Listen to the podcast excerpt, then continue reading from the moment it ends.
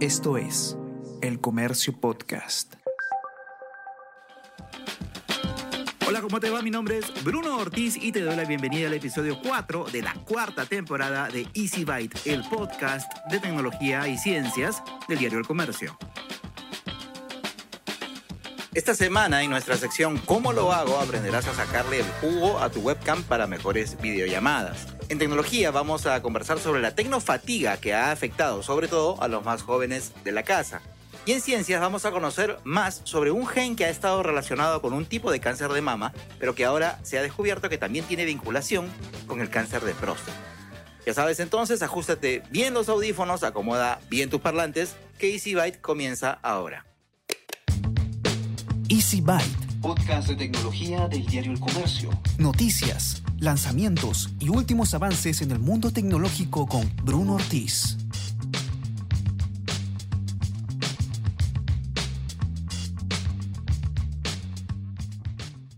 Y empezamos este episodio, como siempre, con una selección de noticias de esas que seguramente no vas a escuchar en otro lugar. Noticias de tecnología. Esta semana la información tiene que ver con controles, identificación y protección de datos. Primero vamos con una noticia que viene desde Estados Unidos. La Agencia Federal de Impuestos, más conocida como el IRS, anunció esta semana que dejará de usar ID.me o ID.me, un servicio de autentificación por reconocimiento facial. El IRS toma muy en serio la confidencialidad de los datos de los contribuyentes y su seguridad. Comprendemos que el sistema actual suscita inquietudes, afirmó la agencia a través de un comunicado. La crítica hacia este tipo de sistemas existe desde hace tiempo por parte de quienes se oponen a los métodos de inteligencia artificial. Por una parte debido a que los algoritmos son entrenados a partir de poblaciones, en su mayoría de piel blanca, lo que causa bastantes errores cuando son usados por otras poblaciones, pero además las críticas tienen que ver con el riesgo en materia de protección de datos personales. Y ahora te voy a contar por qué la gente de Hong Kong en plena pandemia está saliendo masivamente a hacer picnics en las calles. Resulta que cuando Hong Kong hizo obligatorio el uso de una aplicación de registro para ingresar a restaurantes, Birdy y Bu, dos amigas desconfiadas del control gubernamental, entrevistadas por la agencia AFP, optaron por salir a hacer picnic y evitar los locales de comida. La idea tomó fuerza y su grupo privado en una red social creció de 50 personas en diciembre a más de 6.000 en estos momentos. Cada vez son más los ciudadanos que quieren evitar la aplicación gubernamental en una ciudad donde hay mucha desconfianza hacia las autoridades respaldadas por el gobierno chino. En lugar de escanear un código QR en restaurantes con la aplicación gubernamental Salga de casa seguro, simplemente piden la comida para llevar y buscan un sitio para comer con amigos. Hong Kong tiene un bajo nivel de contagio de COVID-19 gracias a sus controles fronterizos y requerimientos de distanciamiento social que están entre los más estrictos del mundo. En diciembre, el gobierno hizo obligatorio que todos los adultos menores de 65 años registren su presencia en sitios públicos como comedores, cines, gimnasios con la citada aplicación oficial. Aplicaciones similares se usan en otros países, pero en Hong Kong la aceptación de la tecnología está ligada a la relación del público con las autoridades. ¿Cómo lo hago? Esta semana te voy a dar un truco bastante simple para mejorar tu imagen en las videollamadas o videoconferencias que tengas que hacer sin necesidad de comprarte una nueva webcam. Para empezar debemos reconocer algo. Por lo general, las cámaras que vienen incluidas en las laptops no son de una calidad extraordinaria y es muy probable que si nos compramos alguna webcam baratita al inicio de la pandemia, seguro ya nos dimos cuenta que tratar de ahorrar algunos soles no fue la mejor opción. Sin embargo, aún es probable sacarle el jugo a estas cámaras pese a sus limitaciones. La clave está en controlar el ambiente para tener una iluminación adecuada. Primero debes procurar que la luz siempre esté frente a ti, que venga desde atrás de la ubicación de la cámara. ¿Puede ser una ventana? Claro que sí, pero esto te limitará a contar con buena luz durante el día. Entonces hay que pensar qué hacer por las noches o en una ubicación sin una ventana cerca. ¿Necesitas un panel o una lámpara especial o profesional? Para nada. Con una lámpara simple notarás la diferencia. Incluso si es que el foco o bombillo de esa lámpara es muy potente y frente a ti hay una pared, puedes probar apuntando la luz de la lámpara hacia esa pared para que haga de rebotador y lleve la cantidad necesaria de luz sobre tu rostro. Ya, y si quieres tener un aparatito un poquito más de moda, puedes buscar un aro de luz, pero esos de escritorio, los pequeños, que son de unos 15 o 16 centímetros de diámetro y te aseguro que te va a ayudar un montón. Eso sí, debes evitar que la fuente de iluminación esté detrás de ti, porque el contraluz matará tu cámara. Escucha Primera Llamada. Podcast coproducido entre el Diario El Comercio y Decibel 85, dedicado a las artes escénicas. Donde todos los jueves, a partir del mediodía, el periodista Juan Diego Rodríguez Basalar conversa con destacados representantes de las artes escénicas latinoamericanas. Escúchalo en la sección podcast de El Comercio o a través de Spotify, Apple Podcast y Google Podcast.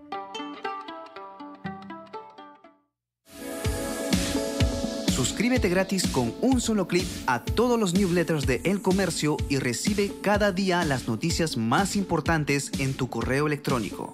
Mantente al día de los últimos sucesos de El Perú y el mundo con contenido exclusivo y elige los temas que quieres recibir, según tu interés. Encuentra una gran variedad de opciones en elcomercio.pe slash newsletters.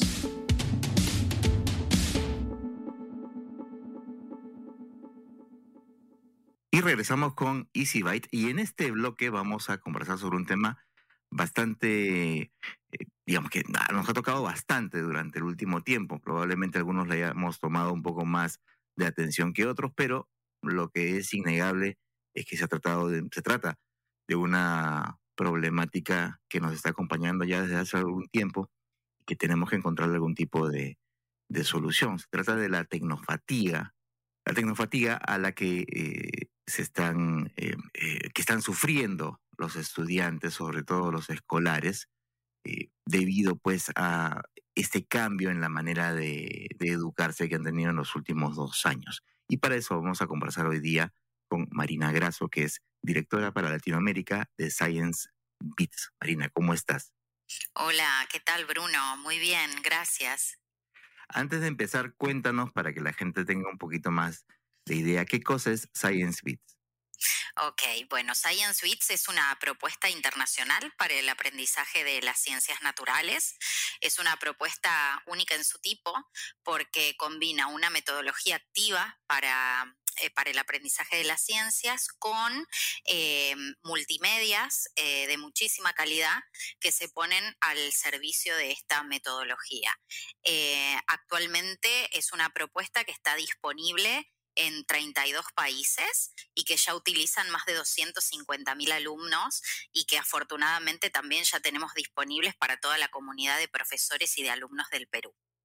Entonces, digamos, es aprovechar el tema justamente de, esta nueva manera de eh, eh, aprendizaje, de enseñarle a los muchachos las cosas que deben saber, eh, aprovechando entonces los, em, los recursos digitales. Exacto. Desde su punto de vista, antes de, pasar al, tema por el que estamos reunidos aquí, pero desde el punto de vista de ustedes, de Science Bits, ¿qué tan adecuado han visto que ha sido este cambio forzado por el que han tenido que pasar los colegios de una educación netamente presencial a una virtual, sobre todo en algunos o en la mayoría que no han estado preparados o que no habían tenido ni siquiera una base sobre la cual poder hacer ese cambio tan violento hacia esta nueva forma de, de educación? Pues el hecho de, estar presentes en tantos países, eh, tanto de este lado del océano como del otro lado del océano, porque de hecho eh, Science Beat se utiliza en España eh, y de, Estados Unidos para abajo en, la mayoría de, de, los países, entonces nos permitió, digamos, como tener una visión muy global de cómo se iba dando este fenómeno en los diferentes territorios. Y como vos bien decías, Bruno, en la mayoría de los casos ha sido un poco violento eh, o abrupto. Em, yo siempre digo que la escuela no permite cuando, cuando hay que hacer un cambio, cuando hay que hacer una mejora, una reforma, no, no podemos parar la escuela pensarlo y después aplicarlo. La escuela está viva y activa todo el tiempo.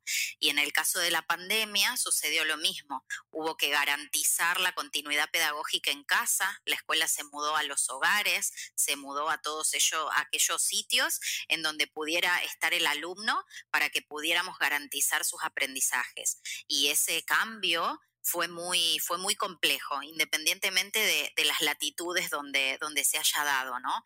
Entonces, lo que vimos fue eso, que había que cambiar métodos, que había que cambiar medios y muchas veces eh, ni las escuelas como tal, ni sus equipos directivos, ni, ni los profesores, ni los mismos alumnos estaban preparados al 100% para ese cambio. Quienes se han visto de manera más evidente eh, perjudicados por este cambio son sobre todo los escolares. Por eso es que hablamos de esta tecnofatiga, ¿no? Porque si ya de por sí de repente estaban acostumbrados a el uso de aparatos tecnológicos, pero sobre todo para temas de entretenimiento o de repente para el desarrollo de tareas en casa. Hoy que casi gran parte de la jornada se pasa enfrente a, a un dispositivo electrónico, obviamente no es una cosa agradable desde el punto de vista del, de, del ocio, ni, ni efectiva desde el punto de vista de, los procesos de aprendizaje, ¿verdad? Bueno, ahí creo que diste con la tecla, eh, Bruno, cuando, cuando decís esto de, cuando integras la palabra efectiva. Eh, creo que lo que pasó fue que el momento en el que la escuela se trasladó a los hogares, como decíamos, lo hizo de manera abrupta y muchas veces eso ocasionó que no haya sido de la manera más efectiva. Eh, eh, hoy, hoy por hoy ya sabemos, y en realidad antes de la pandemia ya necesitábamos hacer cambios en la manera de enseñar. Eh, ¿Por qué? Porque el estudiante que tenemos del otro lado tiene características muy diferentes a las que teníamos nosotros como estudiantes. Es más audiovisual, requiere de, de otros elementos para motivarse.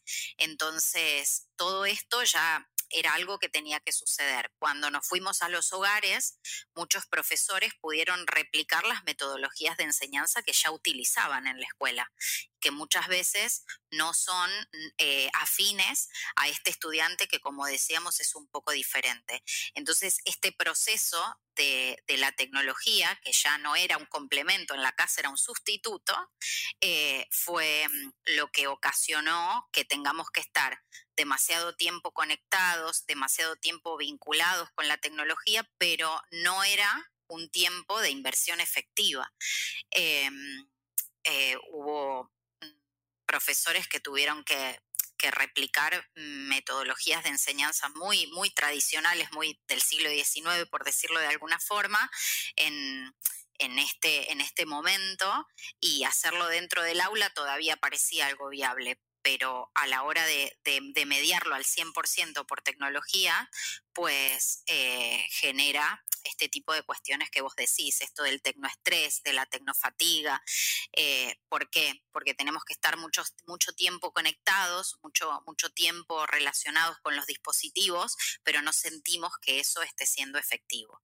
Eh, ¿Para qué? ¿Efectivo para qué en este caso? Para el proceso de enseñanza-aprendizaje. ¿En qué consiste el modelo de aprendizaje que propone Science Bits? Porque como mencionabas tú al inicio, este proyecto pues engloba varias asignaturas que son clave, digamos, en la, formación escolar, ¿no? Ciencias naturales, este, no sé, física, química, biología, etcétera, etcétera. Eh, ¿Cuál es el proyecto o en qué consiste esta, esta metodología que, que propone el proyecto de ustedes? Bueno, la metodología 5E, que es la metodología que utiliza, que utiliza Science y te cuento que se llama de la 5E porque plantea cinco fases para el aprendizaje y todas eh, tienen un nombre que las identifica y empieza por E. Empezamos, exploramos, explicamos, elaboramos y evaluamos. M más o menos como un, un, un símil al método científico, por decirlo de alguna manera. Claro, es en, en, el Perú ustedes tienen como el método, el método indaga, lo utilizan mucho los, los, los, profesores, es un método parecido, está, es un método en realidad que tiene su base y su fundamento en el constructivismo, en el, es, de, es de base constructivista, y lo que plantea es eh, un aprendizaje significativo, un aprendizaje duradero, estos aprendizajes que le permiten al alumno solucionar problemas, que permiten el desarrollo de habilidades y de actitudes. No es un modelo que promueva aprendizajes memorísticos. Eh, lo que nosotros hacemos desde Science Beats es poner toda, toda la tecnología, nuestra nuestra plataforma, nuestras unidades didácticas, eh, simuladores, animaciones, modelos 3D al servicio de esta metodología. ¿Y qué logramos con eso? Darle a este profesor que eh, prepandemia estaba en, el aula de clase, que durante la pandemia estuvo em, eh, del, otro lado de la pantalla y que probablemente para el próximo ciclo escolar esté en un modelo híbrido. Eh, en cualquiera de las modalidades lo que le damos es una manera para que él pueda poner en práctica estas metodologías que son de aprendizaje activo eh, y, logramos que se pueda mover un poquito de, las lógicas transmisionistas, que son las lógicas que han primado, digamos, en, los procesos de, de enseñanza-aprendizaje más tradicionales. Entonces, siempre digo yo que eh, le decimos al profesor que tiene que enseñar distinto, que tiene que ayudarlo al alumno en este recorrido eh, por el cual él tiene que ser constructor de, su, de, los conceptos, eh, tiene que participar activamente en su propia construcción conceptual, pero no le decimos cómo. Entonces, en el caso de Science Beats, tanto sea para aprender biología, física, química o ciencias de la Tierra o geología, le damos una herramienta que justamente le permite aplicar este método, aplicarlo de una manera precisa en este recorrido que se hace por la 5E. ¿Y qué vamos a lograr con eso? Un alumno que se aparte de, como decíamos, del, aprendizaje memorístico y que pueda con todo ese, ese conocimiento nuevo aplicarlo a diferentes contextos. Eh, y, por eso decimos que es un aprendizaje que va a generar eh, conocimientos mucho más duraderos, más significativos.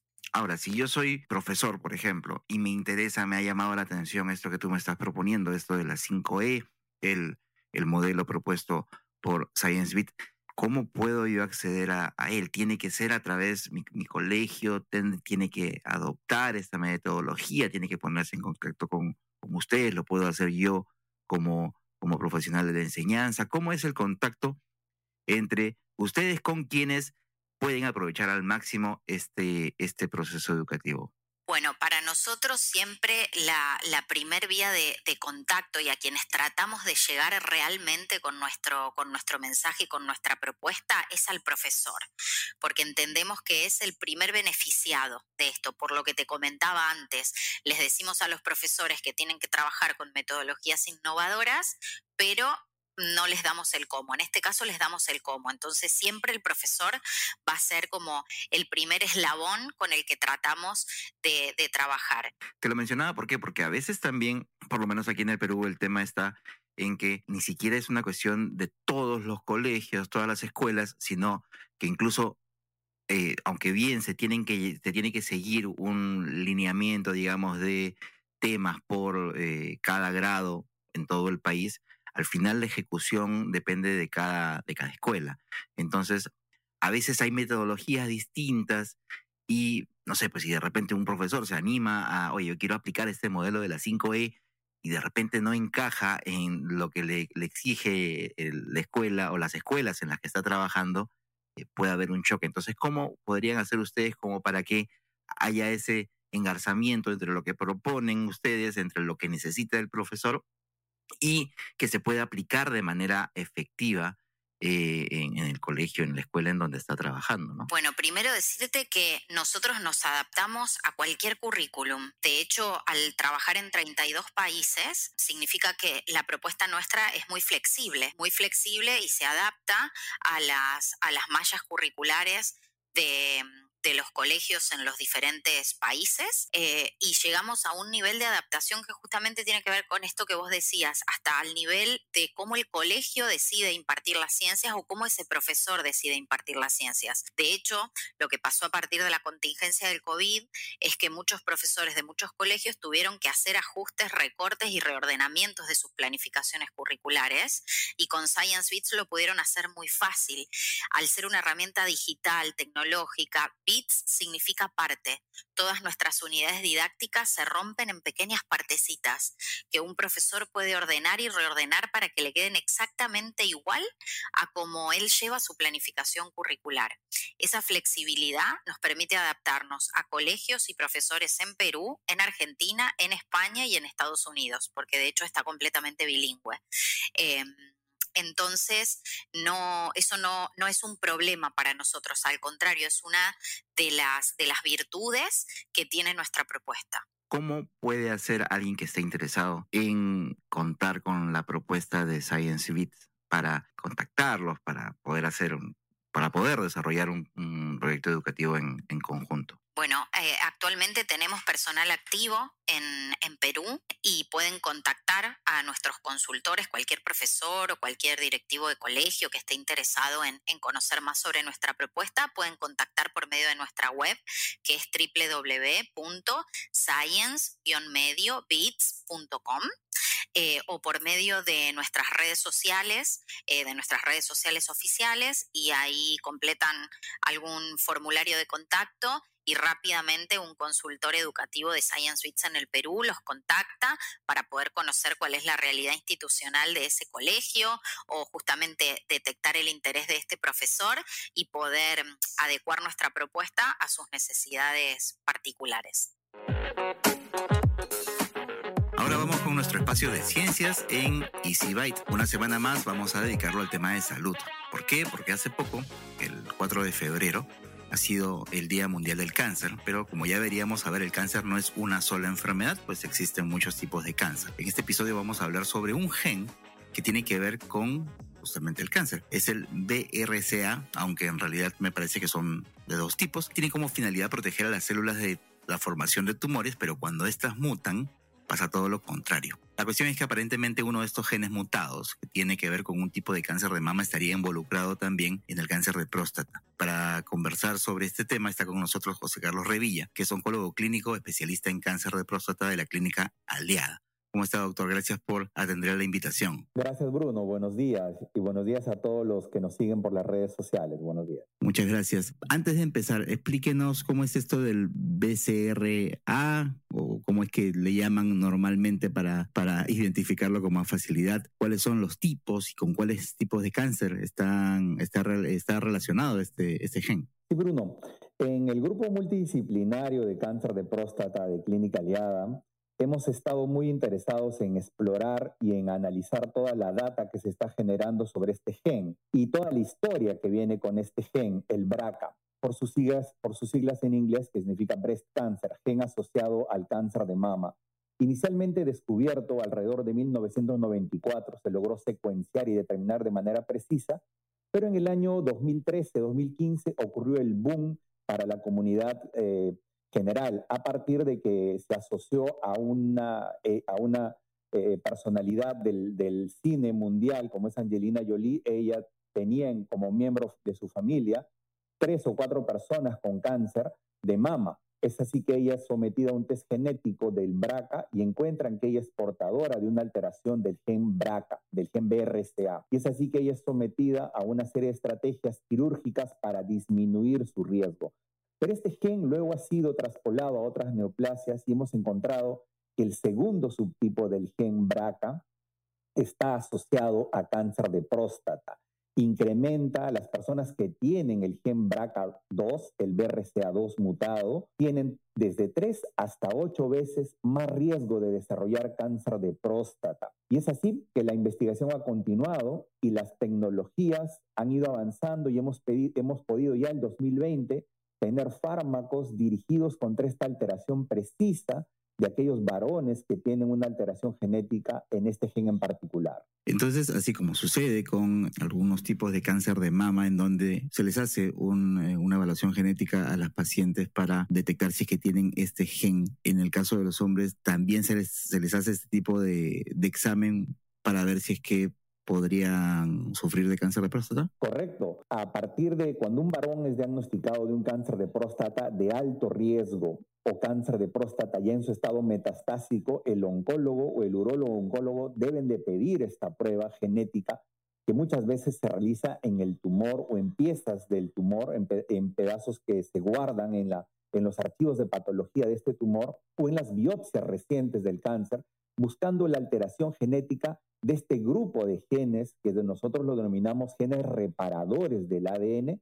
Uno de ellos es el gen BRCA, para el cual ya existe una estrategia terapéutica contra la que podemos utilizarla también. ¿Hay alguna manera? Se sabe que hay muchas formas de prevenir de manera general en el cáncer, pero en este caso hay alguna manera de, de prevenirlo o es una cuestión netamente genética, hereditaria, que digamos todo, todo va a depender del historial clínico relacionado al cáncer que tengamos? El cáncer siempre va a ser una enfermedad genética, pero muy pocas veces hereditaria.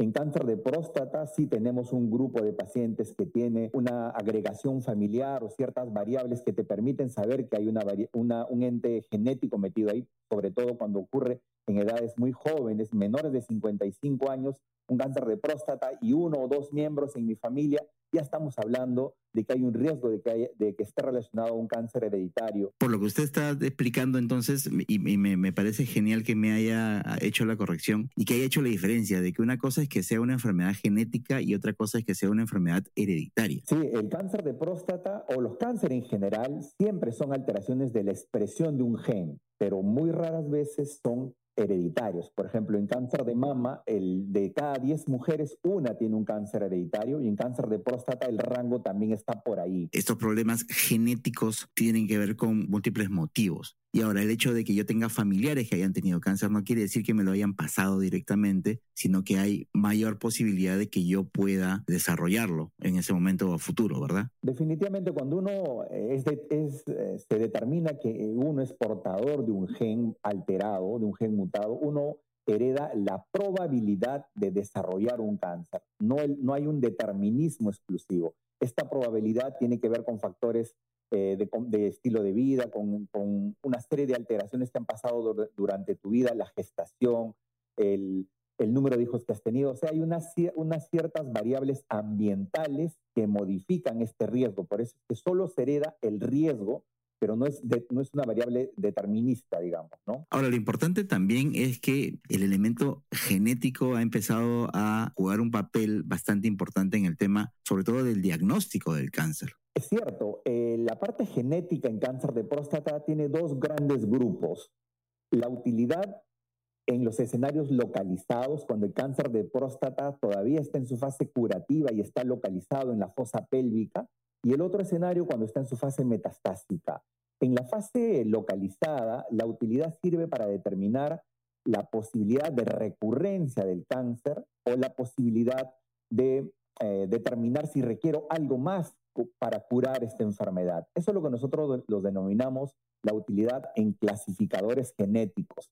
Y ahí tenemos tres plataformas en el medio que se pueden utilizar, el Decipher, el Oncotype Diagnóstico o el Prolaris, que permiten al varón que ha sido sometido a una prostatectomía radical determinar su riesgo de recurrencia en los siguientes años y saber si, le, si requiero agregar hormonoterapia o radioterapia para eh, lograr mayor curabilidad. Y el otro escenario es cuando el cáncer de próstata ya, ya regresó y está en su fase metastásica. Ahí lo que, lo que aporta la genética es determinar si existe una estrategia terapéutica adicional que puede usar para este paciente. Recordemos que el varón que es portador de un gen BRCA mutado tiene una enfermedad más agresiva a edades más tempranas en un estadio generalmente más avanzado y con un pronóstico más ominioso, un pronóstico más sombrío para él. Ese es el aporte de la genética en cáncer de próstata. Y, doctor, quería aprovechar estos últimos, estos últimos minutos que tenemos para conversar, justamente aprovechando de que usted es especialista en, temas de cáncer de próstata, de repente preguntarle sobre algunos mitos que hay con respecto a esto. Por ejemplo, algo que preocupa mucho a los varones, sobre todo los, mayores de 40 años, es con respecto al tema de eh, qué tipo de diagnóstico es el, más efectivo. Todavía se sigue creyendo, yo escucho a mucha gente, que dice, no, este, que te hagan una prueba de tacto rectal es mucho más efectiva que una prueba de sangre. Y hay gente que dice lo contrario y hay gente que dice que no, que son dos pruebas que se, que se complementan. ¿Cuál es eh, o quién tiene la razón en este caso? En realidad, para detectar un cáncer de próstata a tiempo requieres una combinación de dos variables. Uno es el examen dígito rectal por un médico entrenado y la otra parte es un análisis de sangre, el PSA. Es la combinación de estos dos factores que permite diagnosticar rápidamente un cáncer de próstata. ¿Y por qué tienen que ser dos factores? porque hay un 30% de pacientes con cáncer de próstata que tienen PSA hasta negativo o en valores normales. Entonces, es el examen digital de la próstata el que te permite complementar y llegar a un buen diagnóstico. El varón con cáncer de próstata debe estar tranquilo porque vivimos la época, nosotros lo llamamos la época del diamante en el cáncer de próstata. Ya pasamos la época de oro, estamos en la época diamante, en la época de la medicina personalizada.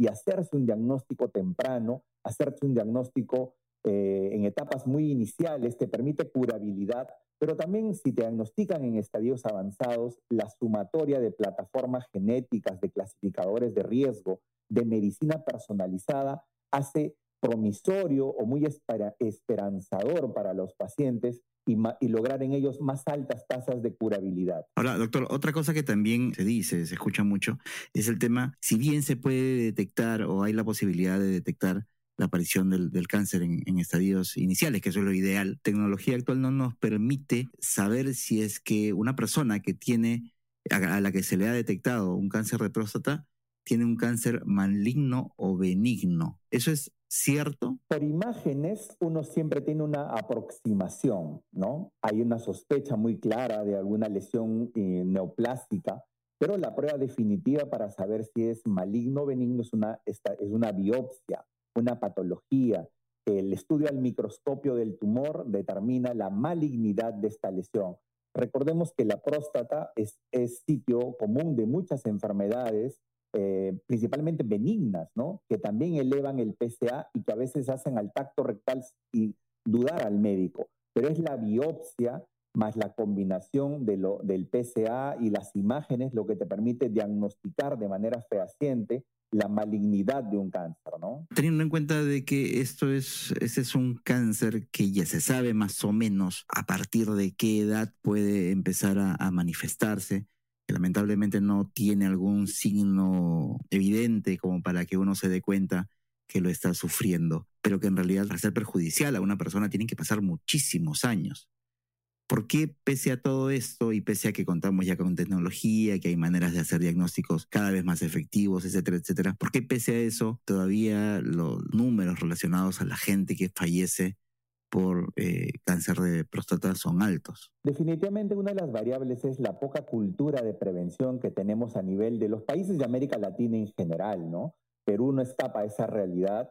Eh, el varón no tiene la cultura de la prevención, la mujer mm, lo tiene mucho más, por eso es que en cáncer de mama hemos logrado números mucho más eh, alentadores, digamos, pero en cáncer de próstata a nivel de América Latina todavía tenemos números muy groseros, casi el 80% de los pacientes que diagnosticamos lo diagnosticamos en fases tempranas, en fases tardías, en fases tardías, pero el varón debe conocer que el acceso fácil a un examen de sangre a partir de los 50 años, como es el PSA, de manera anual, realizarse de manera anual, te permite diagnosticar prontamente este cáncer y la combinación con un examen dígito rectal, un examen de próstata, eh, permite multiplicar todavía el éxito de encontrar. Entonces yo diría que una de las principales variables para ver esta realidad es la poca cultura eh, eh, oncológica que manejamos a nivel de, los, de la población en general, ¿no?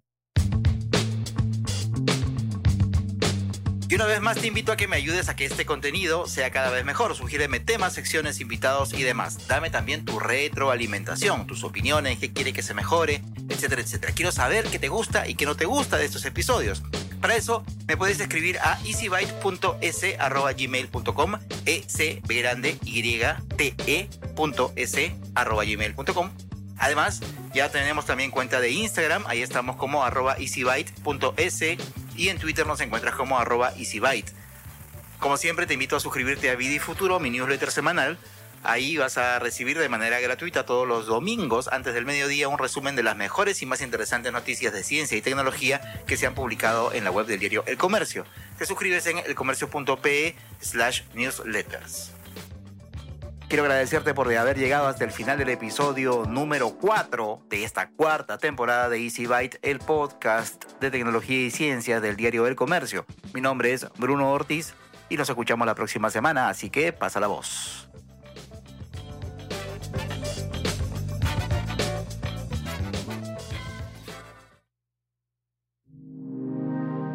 El Comercio Podcast.